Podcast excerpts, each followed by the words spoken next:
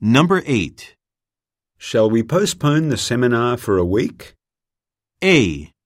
How about the smaller room? B. I think we should. C. Yes, that's my phone.